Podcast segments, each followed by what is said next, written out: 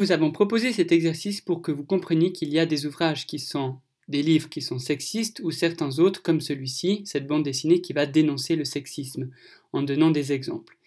Alors, on va corriger cette activité ensemble. Tout d'abord, l'énoncé qui n'était pas correct, c'est celui-ci. Une dame trouve normal et apprécie qu'un garçon choisisse son jouet dans le rayon des filles. Elle ne fait pas partie de l'histoire de la bande dessinée. Et euh, pour remettre en ordre l'histoire, eh bien, la première phrase, c'est celle-ci. La maman et ses deux enfants arrivent au magasin. Ensuite, la famille arrive devant le rayon des jouets. Ils aperçoivent le rayon des garçons en bleu et le rayon des filles en rose.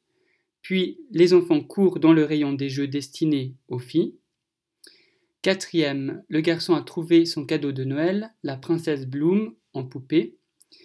Cinquième, une dame fait comprendre à la maman que son fils n'a rien à faire dans le rayon des filles, il devrait choisir son jouet dans le rayon des garçons. Sixième, alors la maman se fâche et les femmes se disputent et se battent.